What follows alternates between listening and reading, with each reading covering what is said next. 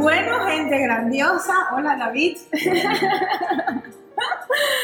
Bienvenidos al programa Punto Medio. Número 10. Mm, Episodio número 10. Em, hoy es un día que yo tengo en mi mente desde hace más de un año.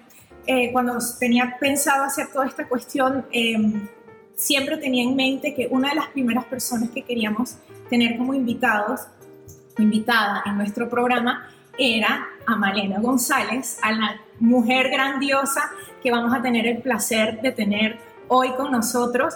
Y Malena, eh, ella es eh, cliente eh, mío y gran amiga y una mujer que amamos, David y yo.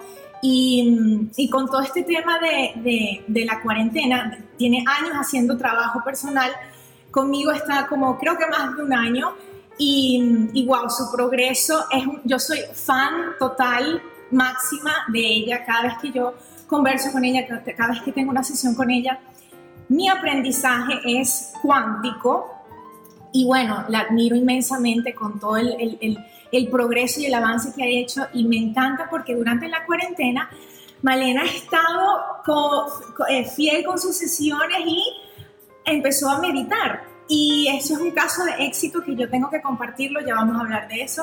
Y ahorita tiene un pro- eh, ella también está teniendo un programa los sábados, que también vamos a hablar de eso, que se llama Creadoras, donde ella está como que reclutando, uniendo todas las mujeres grandiosas que han aportado en su vida de alguna manera.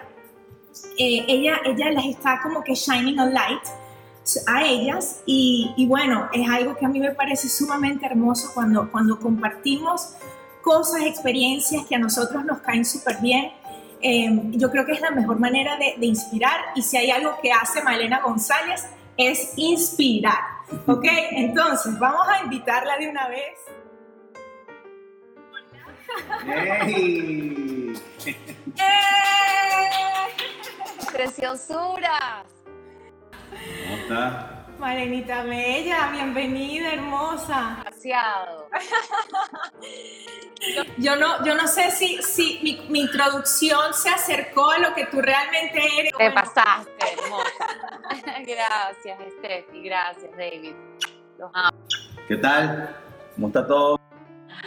¡Qué bellos! ¿Cómo están? Bien. Excelente. ¿Y tú, mi guapa bella? Bien, contenta. Siempre que hablo con ustedes, además, Steffi, con esa introducción, o sea, ya hoy me quiero comer el mundo.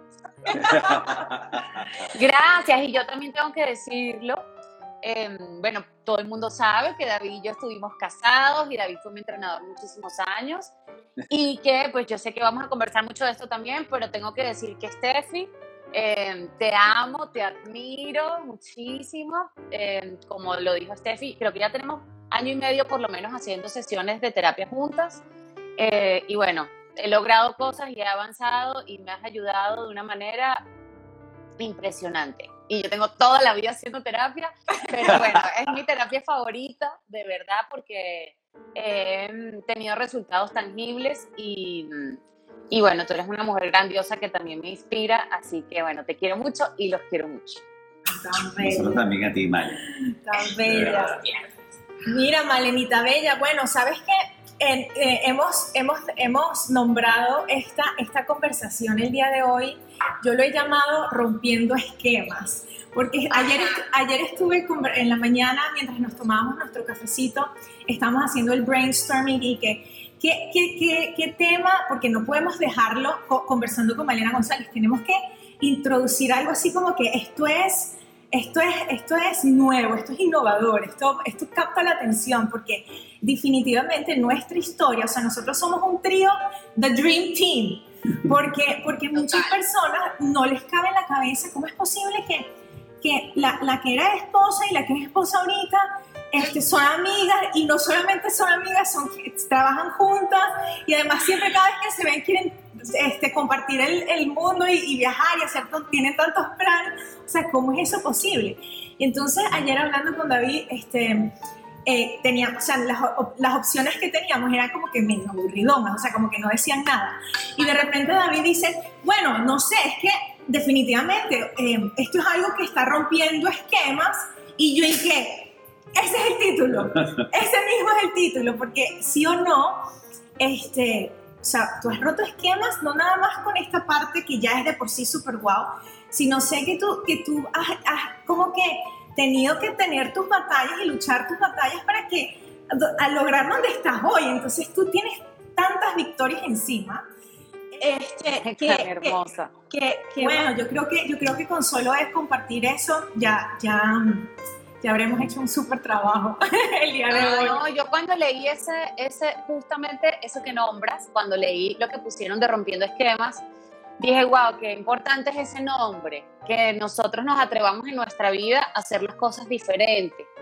Y eso es parte porque, bueno, como ya yo lo he comentado por aquí, o mucha gente sabe, o a mucha gente le ha pasado, por ejemplo, mis padres no tuvieron una buena relación de pareja y mucho menos una buena relación de despareja, o sea, separándose fue peor que estando juntos y, y, fueron años de sufrimiento para muchísima gente. Con todo respeto lo comparto y lo digo no por, por, por burlarme de ellos ni, ni nada, sino por aprender de su experiencia. Entonces para mí era muy importante no hacerlo igual que ellos.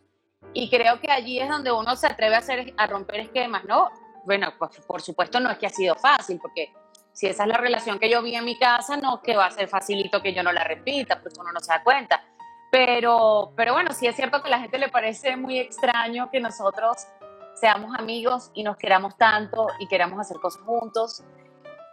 Y no sé, yo creo que también el otro, la otra, el otro punto clave es el amor incondicional, o sea, el amor verdadero de seres humanos a seres humanos, que eso todavía falta mucho en este planeta. Eh, Así que bueno, creo que ese es el otro ingrediente también que quizás nos une a nosotros y nos ha hecho romper esos esquemas de nuestras familias y nuestro pasado. Total, total. Y, y si te pones a ver, todo el trabajo que uno hace de alguna manera es romper los esquemas. Y, y, y, aquí no se trata ahorita de que ahorita me voy a convertir en la mega rebelde y voy a romper todos los esquemas por romperlos. No, es, es, de verdad, es como que sentarse y cuestionarse y preguntarse de qué me sirve esta manera, de esta, esta manera que pienso. Y eso que tú dijiste de que, de, de que eh, eh, ver como tú no quieres hacerlo, también es un gran maestro. Y, y esa frase, yo me, hay una, no, Valena y no nos parecemos, o sea, usted no tiene ni idea. Yo, yo hablo, yo hablo, yo hablo. Oigan, Valena. Bienvenido, David. Sí, sí, sí. Aquí dice Frank Floyd que le des tu receta. Cuando yo recuerdo este, que había personas que me decían, ¿cómo? Pero son, son parecidas, o sea, son súper iguales y que no, nada que ver. Y resulta ser que, que, wow, o sea, cuando empezamos a ver la cosa ya después, tú empiezas a ver las similitudes que hay y definitivamente eh, nosotros lo mejor que nos pudo pasar fue conocernos, ¿me entiendes? A mí, o sea, yo siempre Malena sabe y Stephanie sabe y todas las personas saben que yo amo a Malena González. Yo te amo, pero inmensamente. Todas las cosas que yo aprendí con Malena, o sea, de verdad me sirvieron y las aplico hoy en día. O sea, todos esos 8, 9, 10 años que nosotros tuvimos juntos, o sea, yo aprendí muchísimo de ella y aprendo todavía muchísimo de ella viéndola ahorita en esa evolución que ella ha tenido. Y bueno, apartando todo, todo como nosotros, o sea, todos desde su inexperiencia tratamos de llevar, o sea, mira, este, este, este, estos tres personas tienen que de alguna manera poder, eh, eh, de alguna manera alinearse en algo que los una. Entonces, bueno, eh, Malena tiene un papá que es súper exitoso, Stephanie tiene un papá que es súper exitoso, Teníamos las mismas tareas. Malena es la mayor de sus hermanos, Stephanie es la mayor de sus hermanos. Malena tiene dos varones, hermanos que vienen después de ella. Stephanie también tiene dos varones.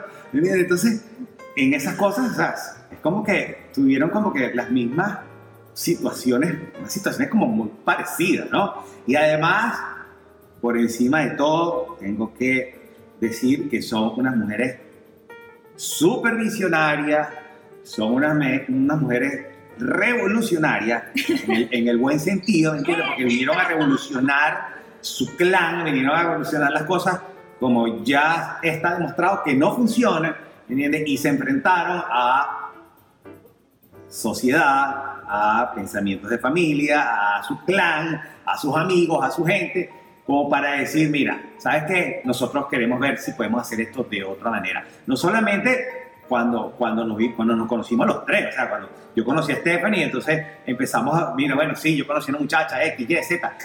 Ese cuento lo echamos en otra oportunidad.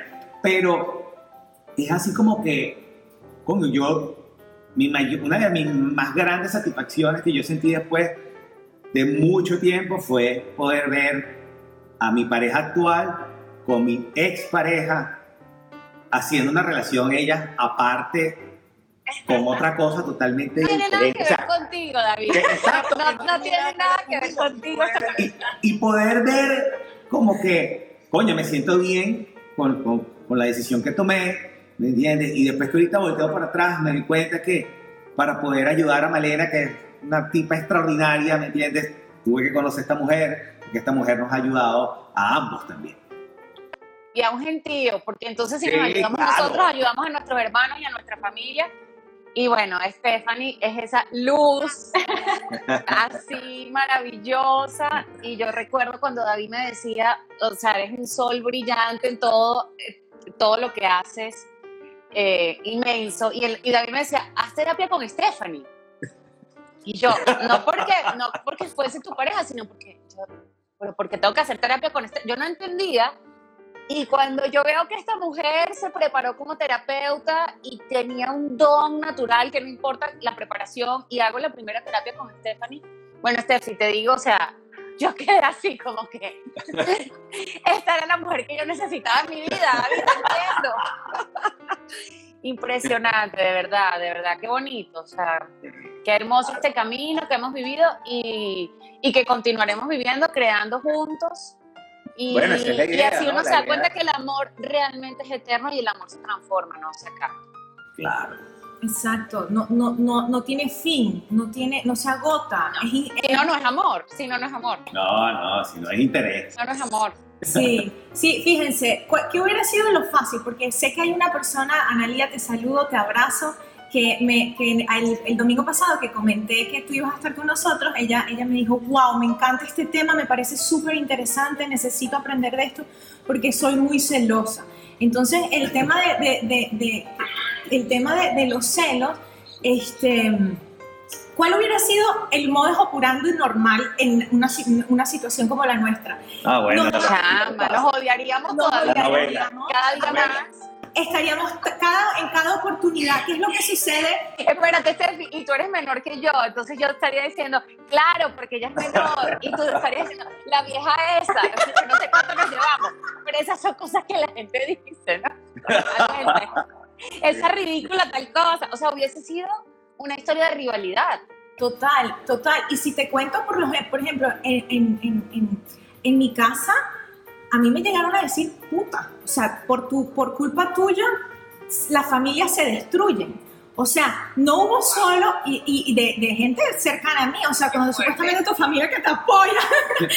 Entonces, imagínate, imagínate este, e, e, esta situación, el de, el de, el, de las relaciones, de este, en, qué momento, en qué momento eh, se, se, abre la puerta a que esa relación empiecen a, suceder o a mirar hacia, hacia los demás, ese es, el, ese es el gran problema de todos, de todos, de todos nosotros, porque si estamos en, en, disfunción como pareja, no, no fluimos. Entonces, eso ya es el punto de partida y de, de, de, de, la desintegración como pareja. ¿Qué es lo que luego sucede? También tenemos unos conceptos severamente equivocados de lo que significa el amor de lo que significa estar en pareja, porque ¿qué es lo que pasa también? Y que me he dado cuenta yo también, las mujeres más celosas son los que también, son las personas, o las personas más celosas son las personas que también se les dificulta más estar en armonía y fluir en la pareja. Entonces, es como que, como que una situación así amerita, o sea, el, el sistema nos da permiso al tener celos, de hecho. O sea, es, una, es un mal que está hasta socialmente aceptado. Sí, y hasta estimulado, claro que sí. O sea, lo vemos de todos lados. lo vemos en las novelas, lo vemos en todos Y sobre todo la rivalidad entre mujeres. Creo que ese es como más todavía, o sea, como que odiémonos. Exactamente, exactamente. ni, ni siquiera nos tenemos que ir a, a, a, a, celos, ya hay una rivalidad constante de mujeres. Eso, eso que tú dices es sumamente cierto y es algo muy fuerte de nuestra, lo vemos en todas las series, este, qué sé yo, en todo, en las películas, en, en los anuncios, lo vemos en todos lados. Y crecemos aprendiendo eso. Tenemos, tenemos que de alguna manera darnos la oportunidad como seres humanos inteligentes que somos todos, ¿me entiendes? De entender eh, que el amor, el amor existe en cualquier relación. Sea amor de pareja, sea amor de hermanos, sea amor de amigos, sea amor, o sea, y de repente el amor de pareja cambia y eso tenemos que estar abiertos a que eso pasa en la vida, ¿me entiendes? Eso, eso es normal, o sea, eh, es la única manera que tenemos de aprender ¿me entiendes? Y corregir el rumbo. Hoy estamos con una persona y mañana de repente podemos estar con otra persona porque somos también seres cambiantes. Ahora, si los dos evolucionamos, ¿me entiendes? En la misma rueda, ¿me entiendes? Y estamos ahí, o sea, lo probable es que el, el, fairy tale que nos venden sea verdad. Pero tienes que trabajarlo. O sea, no, no es el cuento de hadas, el cuento de que todo el mundo sea feliz al final. O sea, no. Hay muchas cosas y además hay que también vivir en aceptación. Cuando una cosa no sirve o cuando una cosa tiene que evolucionar, tenemos que estar abiertos. Mira, ¿sabes qué? Vamos a darnos el permiso de evolucionar, ambos, como lo hicimos nosotros. O sea, una de las cosas que, que, que Malene y yo, o sea, yo me puedo sentir orgulloso de eso, es que asumimos que, mira, o sea, esto, esto es la situación en la que estamos ahorita. ¿Qué vamos a hacer? Bueno, mira, vamos, vamos a ver qué, qué pasa. O sea, no es que, bueno, hay que hacer esto. No, no, vamos a ver qué pasa y en esa medida que va pasando, bueno, mira, uno va ajustando cómo uno se siente, uno va sabiendo que, bueno, que de repente hay que aprender a dejar ir a las personas y dejar ir a las personas no necesariamente quiere decir que las dejas de amar, sino que sencillamente escoges también poder avanzar, poder agrandar tu conocimiento, tu conciencia, la manera como ves las cosas, poder inspirar a otras personas. Y eso es una de las cosas que yo creo que es más importante aquí de nosotros tres, que con nosotros podemos inspirar a otras personas a que sean sinceros, a que... a que, hablen con honestidad. Yo creo que, yo creo que hay, un factor de éxito de, de, de, nosotros es, es, ha sido el hablar con honestidad. O sea, esto es lo que está pasando. ¿Qué vamos a hacer? Y ahí es, donde, ahí es donde se presta a que podemos romper los esquemas, porque por fin estamos como que de verdad, mira, this is who I am, esto es quien soy, esto es lo que está pasando, esto es lo que estoy sintiendo. Y ya está, y es lo que es. Y, eh, haciendo eso es como honrar, honrándote, porque, porque si, si nos mantenemos como con las estructuras que nos inculcaron o que, o que ese es el deber ser, así es como es la cosa, estamos yendo con nuestros, contra nosotros mismos. ¿Qué hicimos nosotros? Como que, ¿qué es lo que siento yo? ¿Qué es lo que quiero yo?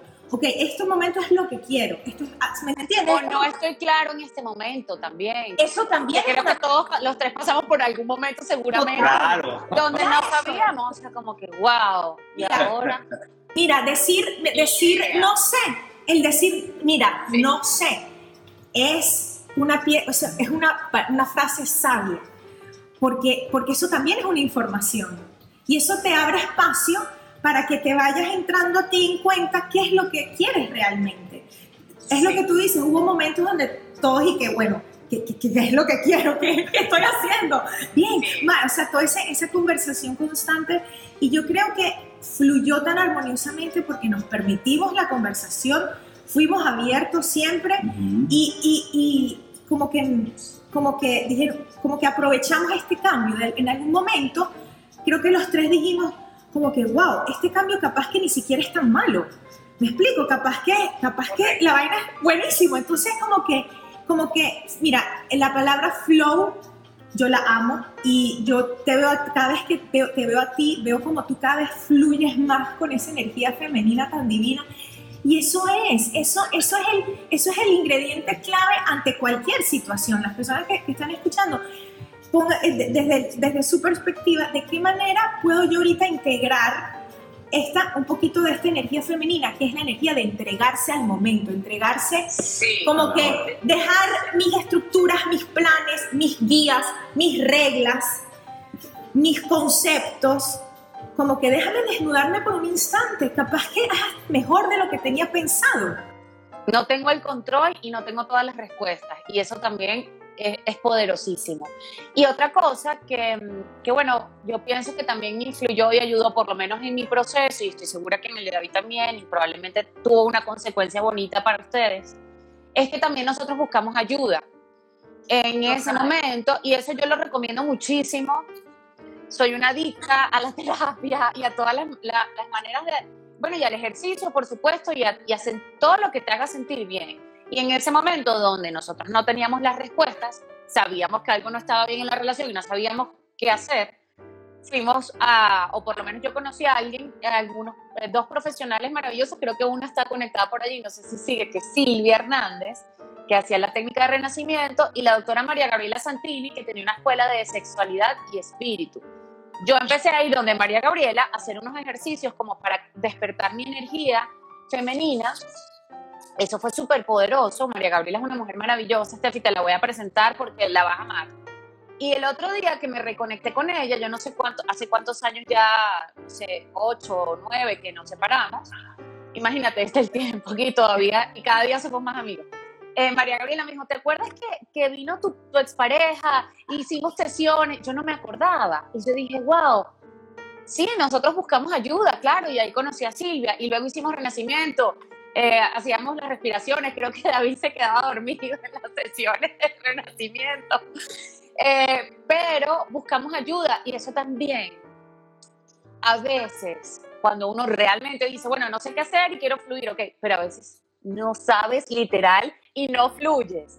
También buscar algún profesional o alguien con quien puedas hablar y digerir ese momento difícil en tu vida. ¡Wow!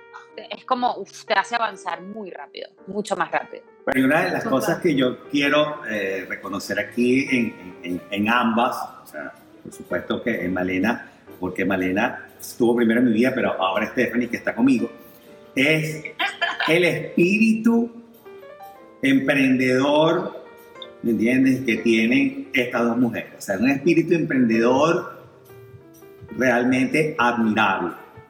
Yo recuerdo por historias que me cuenta la familia de Malena y historias que me contaba Malena misma, que Malena rompió, bueno, pues rompió con todo desde que era pequeña. O sea, Malena, eh, Malena, como todas las mujeres, una tipa que tiene una capacidad artística brutal, igual que Stephanie. O sea, ambas pintaban, eso es otra cosa que, que Steffi, ¿tú pintabas? ambas pintaban, ¿me entiendes? Pero Stephanie tiene unos cuadros por ahí que pintó en Caracas y los ponía en, la- en una galería que los exhibía, no sé qué y tal. Yo me acuerdo que tú también pintabas y bueno, Stephanie, el, el- el- el- gran sueño de Stephanie cuando era pequeña era poder dar clases aeróbicos a gente y ya ella, yo no sé, yo no recuerdo que tú hayas hecho clases de aeróbicos, o sea, pero tú bailabas, ¿me entiendes? No, y yo participé en bailaba maratones de aeróbicos, bailaba. claro. Bailabas por... Yo bailaba En la sala de mi casa. y baila- cuando llegaban amigos de mis papás, era la performer. Entonces, cada vez que, que, que Stephanie me cuenta algún cuento, digo, mira, qué bola, o sea, Malena exact- El otro día que estamos hablando, por supuesto, de hacer la entrevista, decía, Malena, exactamente, o sea, Malena escribía obras de teatro, no sé, a los 10 años, se alivió el perfume a los 9, o sea, entonces Malena estuvo como que siempre, o sea, buscando como que, de cierta manera repetía ciertos patrones de su familia, pero de cierta manera también buscaba la manera de no repetirlo. ¿me entiendes? Entonces, igualito, cuando se fue a estudiar administración y terminó estudiando actuación, ¿me entiendes? Igualito Ese es cuando... otro esquema que no, no hemos contado, pero que también rompió, que en contra de la, del deseo de la familia, ella siguió su sueño de, de- de- de ser, de, de estudiar actuación. Y ese es otro, ese es otro gran ejemplo, eh, creo yo, para las mujeres, porque todavía hay mujeres que hacen caso con, con que tienen que estudiar. Los padres dicen, no, tú, tú, tú tienes que estudiar esto, no, a ti te gusta esto, tú, tú haces esto, tú haces esto, y la persona dice, no, no, Mujeres y hombres. y, y que todavía cumplen la instrucción de, de la familia, y no solamente con el estudio, hasta con la misma, con la pareja también. Todavía hay familias que, que los padres son los que le ponen las parejas a, a los hijos. Y yo Ay. creo que ese es otro esquema que, que bueno, que tenemos que dejarlo eh, dicho, que, que Malena triunfó y, y- y logró su pasión a pesar de las turbulencias en el momento. Varias. Varias. Mira, la pregunta que le íbamos a hacer a Malena. Ajá. Se nos fue. Oye, porque estamos hablando nosotros y Malena no, casi ni habla, vamos a hablar con Malena, vamos a hacer, entrevistar a Malena. Chévere todas las gente que está conectada. De verdad, gracias. No Estamos hemos mandando leído. muchitos me- me- besitos y mensajes bonitos. Gracias. Sí, nosotros no Mira, somos tan- Malena, tan buenos este, cuéntanos, aquí, cuéntanos. Cuéntanos, ¿cómo eras tú de pequeño?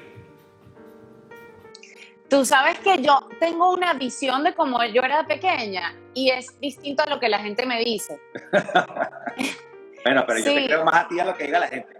No digo cosas que mis tíos o cuando yo pregunto me dicen que era súper extrovertida, que siempre estaba echando chistes y yo considero que yo no sé echar chistes y me da terror echar un chiste. Es la, y es la tipa más simpática y cómica del mundo.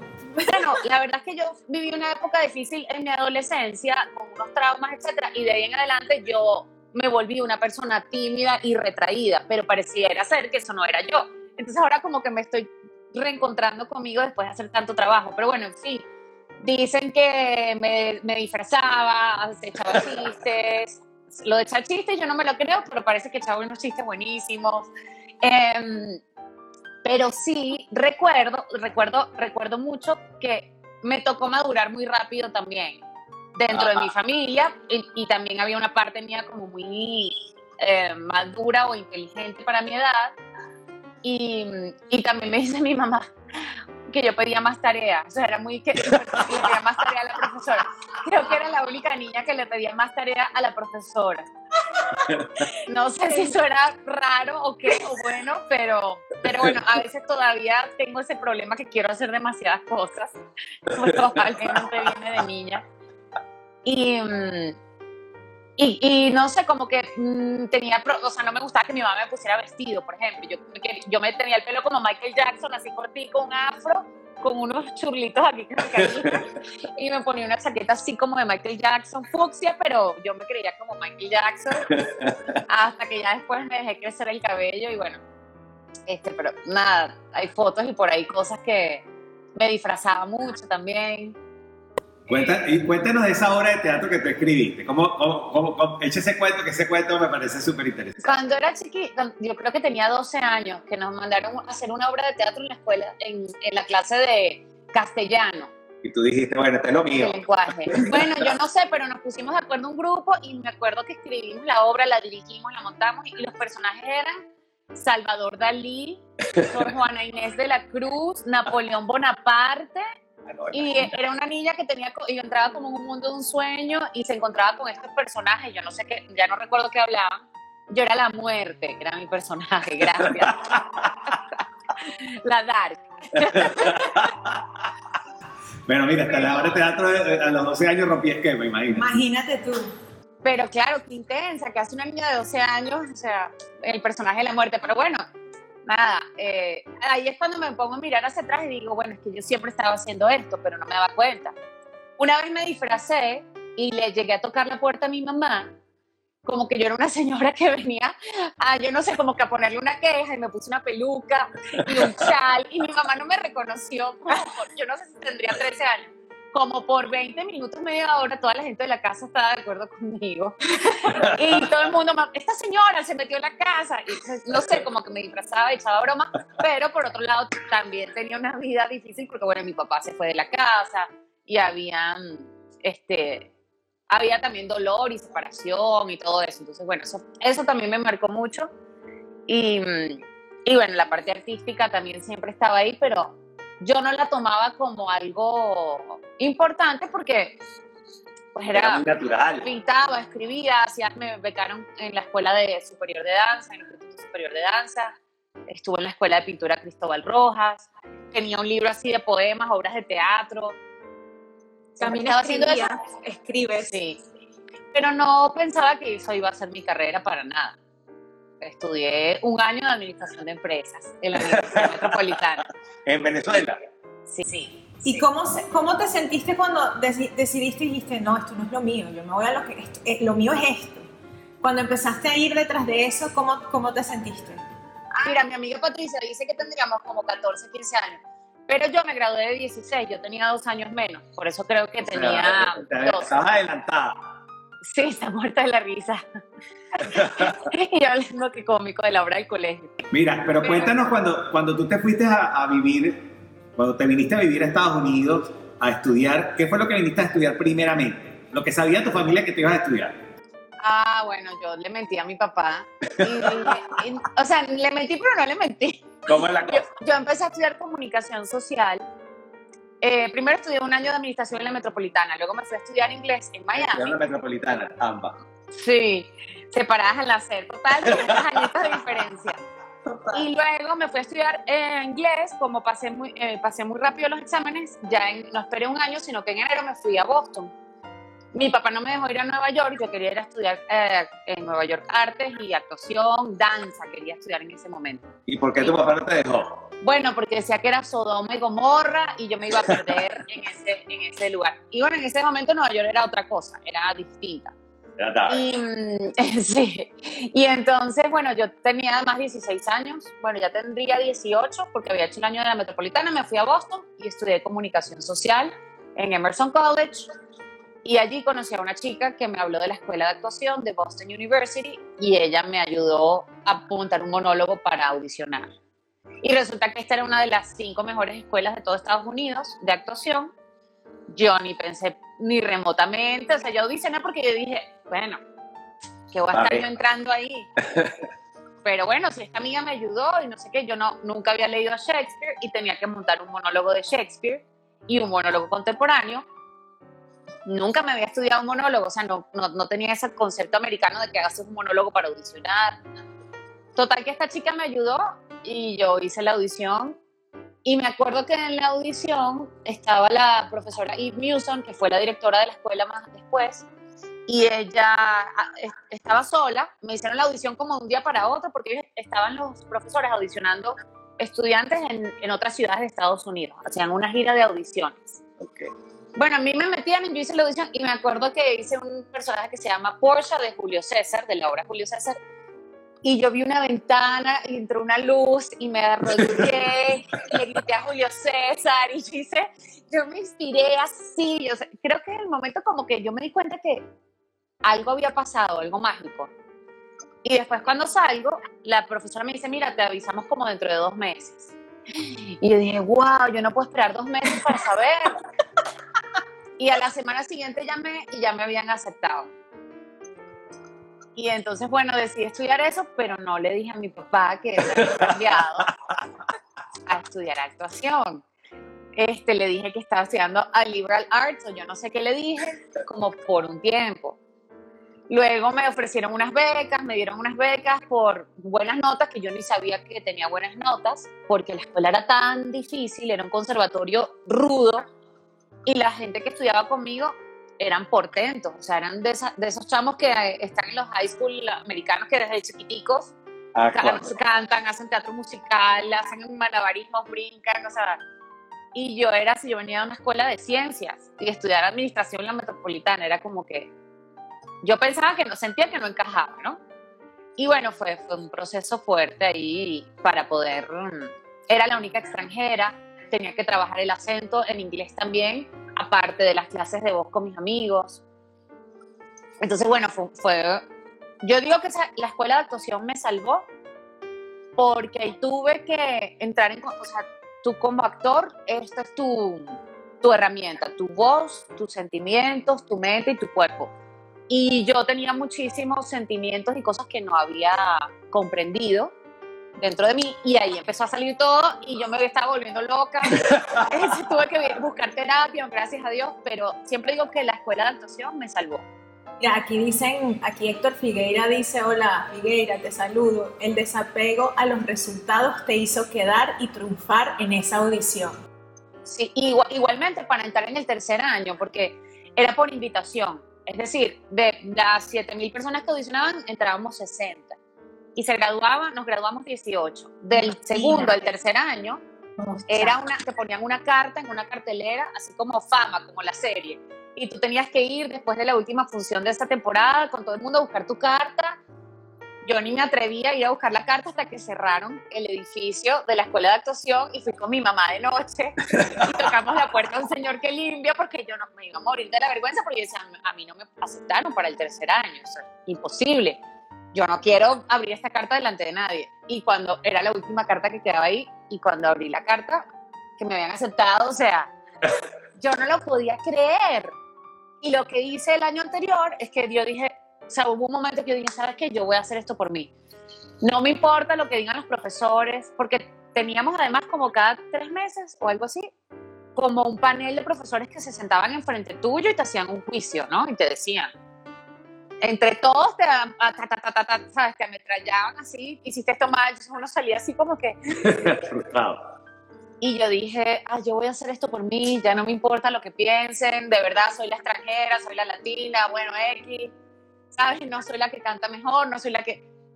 Y en ese momento me empezaron a dar los papeles protagónicos y me, y me aceptaron para el tercer año. Cuando dijiste, bueno, what the fuck, ya. ¿Sabes qué? Me sabe. Mire, otra de las cosas que tienen en común estas mujeres es que son políglotas. Políglotas, ¿qué se dice? No. Sí, Pero porque habla- ya después de la que habla- tercera... Que de varios idiomas. O sea, Sí, después de tipas- políglotas. O sea, las tipas hablan casi que, bueno, hablan tres idiomas, cuatro idiomas cada una de ellas. Yo creo que Mariana habla cuatro. A ver, Sí, No, Steffi, tú, yo no, yo no, yo. Yo hablo tres. francés se me olvidó. Esta habla tres y esta habla cuatro. Y si Tres, la ponen a porque hablar, el francés se me olvidó.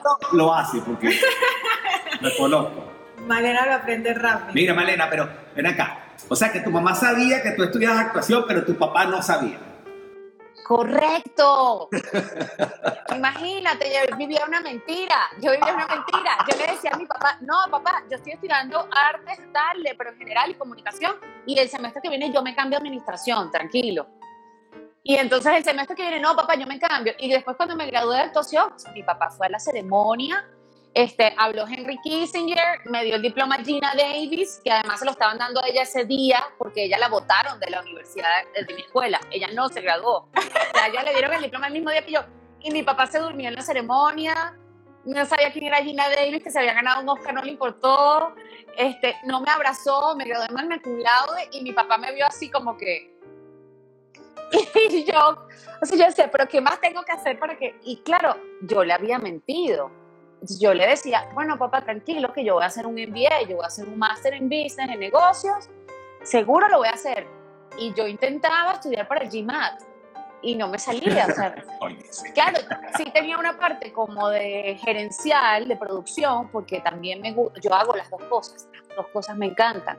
Para mí producir era natural, o sea, y él decía que yo tenía talento para, para, la, para los negocios. Y yo me acuerdo cuando raspé cálculo en la Universidad Metropolitana, me decía, hija, no importa, porque para eso están las calculadoras. Y después están los analistas que te van a sacar los números. Me decía, tú tienes el sentido menos común que tienen todos los seres humanos, que es sentido común. Tú lo tienes. El olfato. Y mi papá me llevó a una gira de trabajo en Europa, hasta Turquía fuimos, yo tendría 16 años o menos, porque él quería que yo trabajara con él. Entonces, claro, yo no sabía cómo romperle su corazón y yo le mentía y entonces vivía esa mentira y ya yo estaba graduada. Además, cuando antes de graduarme, yo empecé a hacer audiciones en Nueva York y tenía cinco agencias que me estaban llamando a audiciones y hice audiciones por ejemplo, con Eva Longoria, la de Desperate Housewives, para su primera novela. Pero yo era una, o sea, tendría 19, 20 años, yo no entendía lo que estaba haciendo y mi papá no me daba permiso. Entonces, yo estaba haciendo algo prohibido y por eso de repente me costó como creérmelo mucho tiempo. Imagínate. Y yo creo que estos últimos años que cada vez te lo has creído más y como te lo has creído tú más, uno busca menos la validación externa. Este, ya no es como que ya no, ya no hacemos algo em, como para, para, para, ¿sabes? Claro. Ajá. Que yo también, Sí. cuando Malena cuenta su historia de, de esa búsqueda de aprobación del papá, yo también toda la vida, de, de papi, no sé qué, ¿sabes? Queriendo todo el tiempo. Y los padres a veces sin saber, porque aquí no hubo ninguna maldad intencional, sino simplemente no lo supieron hacer, ese, ese es, eh, que es lo que, lo, que, lo que es la luz que queremos brillar ahora, porque ¿qué podemos hacer de ahora en adelante?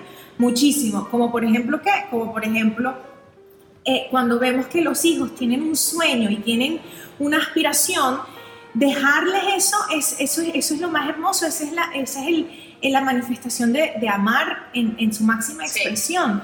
Y, y yo creo que, y yo creo que tenemos mucho más a- para aprender con ese caso de, de imagínate, tú, tú lo triunfaste a pesar de esas, esos cables que te jalaban hacia atrás. Imagínate, o sea, imagínate el hubiera sido no existe, no hay que ni siquiera hablar, pero, pero yo sé que tu descendencia, tu clan de, en ti hacia abajo, yo estoy segura que tú te vas a encargar de, mira, lo que tú quieras hacer, te lo voy a aplaudir. Esa y, te, y mira, mi lo- misión. Tú no tienes Sí. que lograr nada, ya simplemente existiendo, eres perfecta o perfecto tal y como eres y te amo tal y como eres. Sí, definitivamente. Yo, todo, o sea, hoy en día, ahora que comencé a hacerlo de creadoras y otro tipo de proyectos que tengo donde quiero hablar de mí, de mi historia, porque yo siempre pensaba que mi historia no era importante. Porque claro, pues si, si lo que yo quería hacer no era importante en la sociedad o en mi familia, etcétera, pues entonces mm, nada de lo que yo dijera o hiciera era importante. Y hubo un momento en mi vida y cerca de cuando me fui a la universidad que yo no hablaba, yo no me expresaba.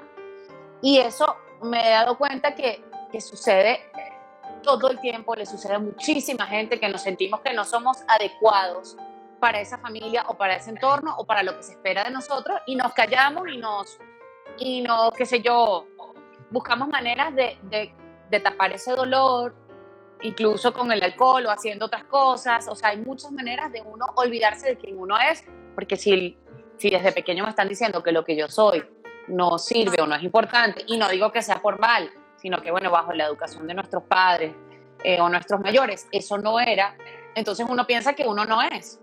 Y ahí se va uno por... a- ator- o sea, te vuelves nada porque no sabes quién eres. Y a Sí. mí me ha tomado años de vida llegar a pararme hoy y decir, wow, yo soy esto y soy lo que me dé la gana. Y ya, Y soy grandiosa. Claro. maravillosa, grandiosa y a veces no tanto. Y no importa. Exacto. No Exacto. Wow, te importa. felicito, Malena. Te felicito, ¿verdad? Porque uno a veces siente como que uno no pertenece, porque uno es un bicho raro, ¿me entiendes? Pero tú sabes qué? Cuando La oveja negra de la familia. Sí, total. Sí, cuando tú ves que todo lo que, lo que te hace sentir bien está dentro de ti, mira, ya después lo demás. Pero bueno, tienes que pasar por todo ese proceso también. O sea, es parte de la vida también. Claro, y además yo no me estoy quejando, todo lo contrario. O sea, yo pasé cosas terribles, terribles. Problemas de adicción, de abuso, desde muy chiquita. Bueno, cosas heavy que yo me tuve que ir a trabajar en terapia y yo no sabía ni siquiera que me habían pasado y no sabía ni siquiera el impacto que eso tenía en mí. O sea, a mí me ha tocado todos estos años de vida poder comprenderme. Pero ahora yo me siento que yo puedo también, ¿sabes? Shine a light, como dices tú, Steffi, o sea, también a, a ayudar a que gente que no se atreve a hablar, a ser ellos mismos, a expresarse, a, a- a- asumir quiénes son, aunque sean diferentes a los demás y que no sean, y que aunque no sean lo que se espera de ellos, que eso es lo más maravilloso y eso es lo que hace el mundo mejor, esa diferencia. O sea, porque, porque vamos a ser todos iguales, porque vamos a ser todos administradores de empresas. O sea, yo me acuerdo que yo le decía a mi papá, pero papá, o sea, tiene que haber artistas, tiene que haber, y, y no por criticar a mi papá, o sea, porque más bien es muy bonito, mi papá vio un talento en mí y por eso quería que yo siguiera sus pasos y hasta el sol de hoy lo dice. Eso es lo más bonito que hay, pero en ese momento a mí me daba rabia o me daba dolor. Y entonces creo que hay que hacer las paces con eso, con lo que la gente espera de mí y quién soy yo realmente. Y eso al final es lo que aporta luz al mundo, cuando uno encuentra esa lucecita que está aquí adentro. Y bueno, ustedes son dos de las personas que más me han ayudado en este planeta Tierra a, encontrarme con esa luz. Y David, te agradezco siempre, eternamente, porque fuiste una persona eh, tan generosa, tan, o sea, cuando estuvimos juntos y cuando no estuvimos juntos, eh, yo creo que contigo fue cuando yo comencé a, a quererme y apreciarme. Y, y de ahí cambió mi vida. Y el amor incondicional es lo que hace eso, es lo que te cambia. Totalmente, totalmente. Gracias a ti. Gracias a los dos. Yo estoy grabando. Mire, una de las, una de las, de- el momento, el momento de la, de- del- del live. Ok, una de las cosas que yo recuerdo cuando Malena fue la primera vez a hacer terapia con Stephanie aquí, cuando recién mudado nosotros aquí en Miami, que por fin, como dice Malena, por fin Malena como que no hizo esa reacción que siempre ¿Qué hacía, terapia con decía, Stephanie? ¿Pero "Terapia por qué? Yo decía, es que David está tan enamorado de Stephanie que, ¿sabes? Pero yo no entendía que Steffi era, wow. Porque además tu cambio fue como rápido, Steffi. Total, y yo recuerdo... Para mí fue rápido. Yo recuerdo que yo cuando estaba en ese proceso que también estaba en el medio de... de, de, de decía, pero qué, pero qué hago. Stephanie, Stephanie es una tipa súper... A veces anda con unos peos que yo no entiendo. No entiendo nada. O sea, y ella no... O sea, definitivamente ella no ve las cosas como yo veo.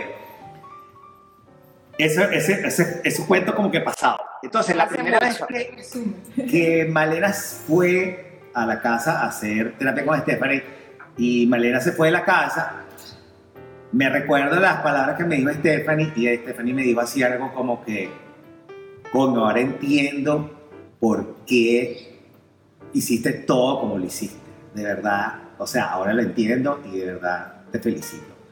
Oye, para mí fue como que otro momento así como que yo dije, coño, ah, es como que dice, ah, valió la pena, ¿sí me entiendes? O sea, valió la pena de verdad hacer todas las cosas que hicimos los tres, porque esto fue algo que hicimos los tres, y de verdad yo me siento súper, súper orgulloso de que ustedes estén aquí, de que ustedes tengan este, la relación que tienen, de ver esa sonrisa de ambas, ¿me entiendes? De saber que ambas, de alguna manera yo he hecho las cosas bien, ¿me entiendes? A pesar de que yo también tuve mi, mi, mi, mi, mi- mi familia y mi papá y, y todo ese tipo de cosas que todas las familias las tienen. Entonces, yo también rompí esquemas con ese tipo de cosas porque las hice completamente como a mí me parecía que debían hacerse las cosas. Y bueno, en eso estuvimos los tres alineados y, y de verdad, mira, tu historia es inspiradora y es fascinante y yo te invito a que salgas de ese cocún y le muestres al mundo muchas cosas porque tienes muchas cosas interesantes que sigas, mostrar. sigas, sigas en ese camino. Mira, lo que tú dijiste ahorita, eso lo- yo lo quiero grabar y lo voy a hacer un video y lo quiero compartir en todos los lugares posibles para siempre. Porque imagínense ahorita qué es lo bonito de esto, de ser diferente, esto que hemos creado, esta conversación que hemos tenido. Aquí están diciendo, wow, los adoro, están aplaudiendo. O sea, imagínate, imagínate el aporte que uno puede dar cuando uno decide no seguir lo tradicional. Lo tradicional es obsoleto, lo tradicional ya no nos funciona, la mayoría de lo, de lo tradicional.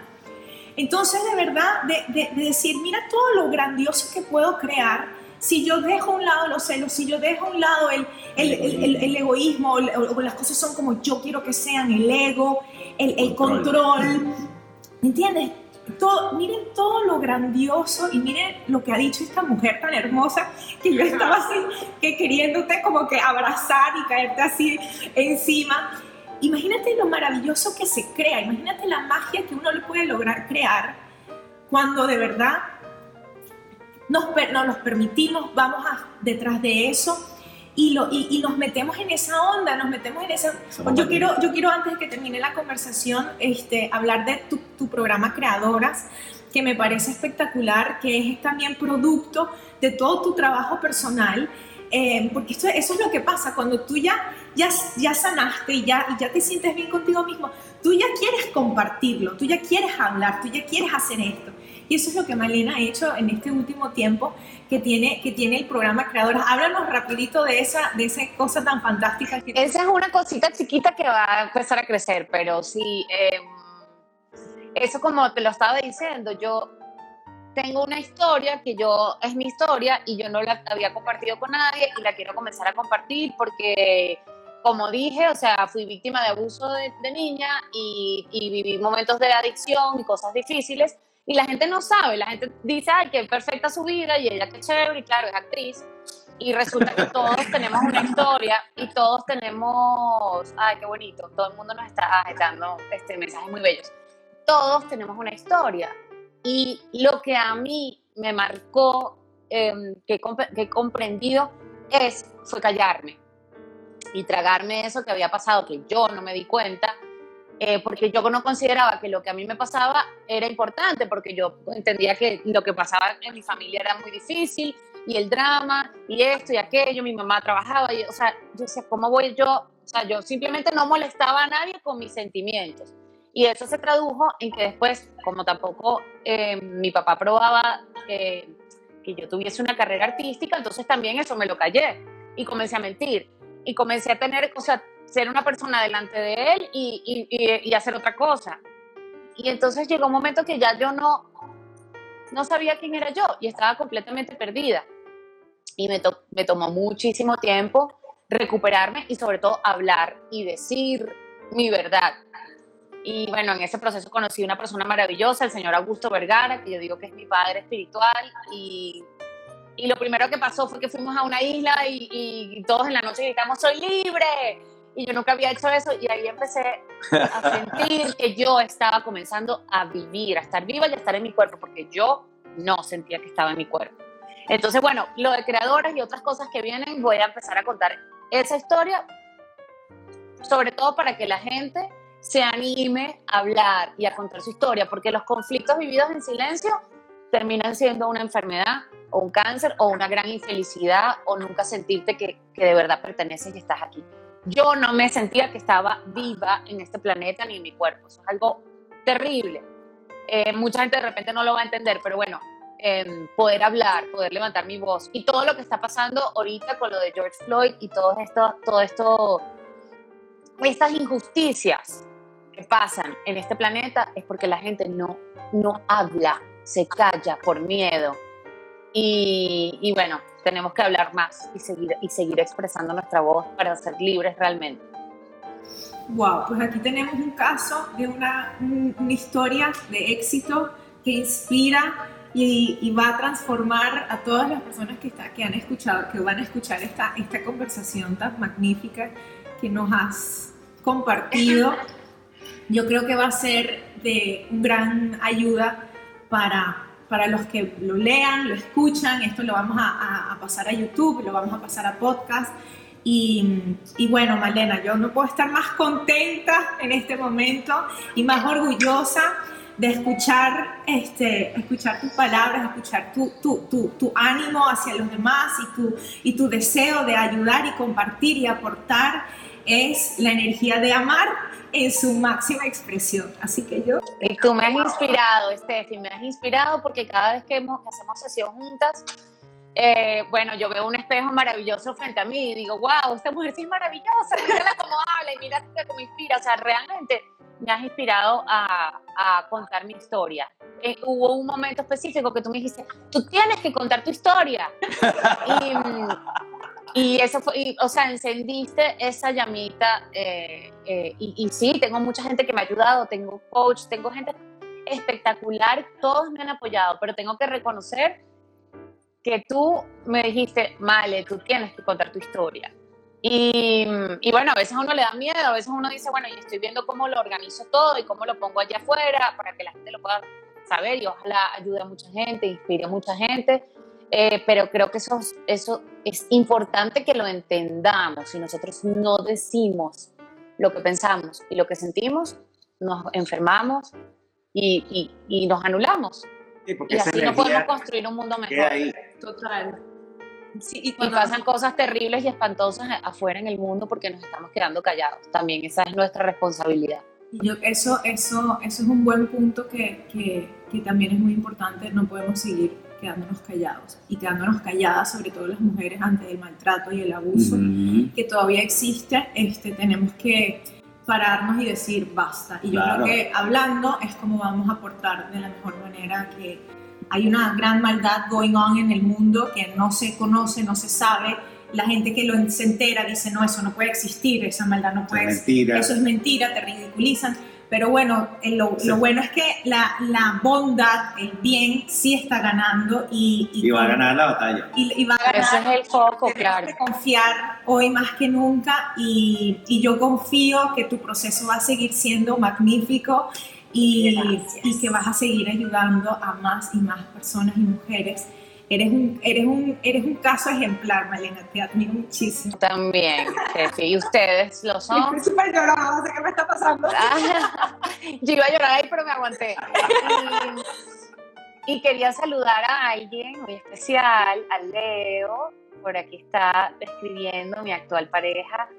Hola, Leo. um, Épale, Leo. que es un ser de luz espectacular y, mm, Y bueno, siempre también me está apoyando, también es muy bonito eh, cuando uno empieza a sanar, encontrarse con, uno empieza a encontrarse con la gente que te ayuda en el camino y la gente que va contigo. Y aunque existan cosas terribles en el mundo, yo antes me enfocaba en lo terrible, ahora me enfoco en lo maravilloso. Y, y, mi vida empieza a crear más cosas maravillosas. Es algo de frecuencia. Creo que los seres humanos tenemos que entender que lo que sentimos, irradiamos y creamos. Total. Eso es súper importante. Si yo me enfoco en lo horroroso, eh, voy a probablemente generar cosas, más cosas terribles. No estoy hablando de no decir las cosas cuando hay que decirlas, por supuesto. No, lo que hay que hacer es transformarlas. Si tú te conviertes en un, en, un ente transformador de eso, ¿me entiendes? Definitivamente vas a poder crear lo contrario de eso. Así es, así es. Y bueno, yo sé que ya tenemos que irnos, ¿verdad, Steph? Nos quedan dos minutos. nos quedan dos Quería minutos. agradecerles. ahorita, ahorita estás viviendo en dónde, Malena?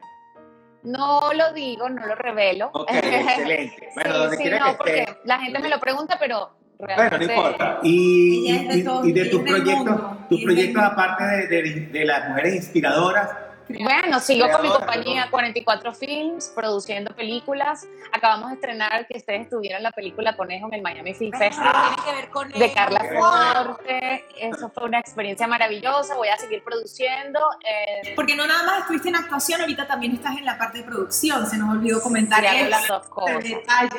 Hago las dos cosas porque me fascina hacer las dos cosas, me meto en ese rollo. Y bueno, voy a seguir, tengo con mi compañía, sigo produciendo películas y, y, y bueno, nada, eh, eso, sigo en la producción y bueno, cuando se restablezca el mundo seguiré audicionando para series y, y- y otros proyectos y me encanta trabajar. Eh, y bueno, la cuarentena me ha potenciado también. Toda esa otra parte de Malena otra que, que no estaban en, en el afuera, sino en el adentro, y de ahí he empezado a sacar eh, sueños y cosas que quería decir, que me da pena, incluso hablar, me da pena hacer un live, me da pena. y ahora Y- ya, y ahora-. Y bueno, tienen que ver a Malena en los lives, o sea, como si tuviera 20 años haciéndolo. Bueno, mira, yo me voy a despedir por aquí el mío porque este ya se va a acabar. Sí, a De nosotros todas nos maneras, queda- vamos a tener que hacer otro. Vamos a tener que hacer otro. Nos comprometemos aquí. Vamos a invitar a Malena otra vez para hablar. Cuando quieran, si quieren seguimos, seguimos haciendo otro, hacemos otra semana cuando ustedes quieran. Yo soy feliz de hablar con ustedes. Gracias, Malena, De verdad. Bella. Fue lo máximo. Qué gran aporte. Los quiero muchísimo. Soy tu fan. Y yo también, fan de ustedes, de verdad, son dos de los maestros y coaches más espectaculares que he Y conocido en mi vida. Dos. ¡Chao, Benny! Mi gente, tremenda conversación Sí, sí, espero que la con una de disfruten. mis mujeres favoritas. Las tuyas, la tuya también. Yo. Sigan la receta. háganle caso, háganle caso. ¿Ah? Háganle caso a este hombre. Sigan la receta y ya. hacer un curso de cómo los hombres deberían de tratar a las mujeres. ¿Cuándo lo vas a hacer? ¿Ah? ¿Ah? ¿Ah? Los hombres te están llamando, David. Voy, voy, voy. Poco Las poco. mujeres necesitan ser tratadas de otra manera. Y nosotros también. Y nosotros también. Pero estamos. Hasta la próxima. Este ha sido el episodio número 10 del programa Punto Medio con Steffi Schoffel. Y David López. Hasta la próxima oportunidad. Bye, Chao, bye, bye.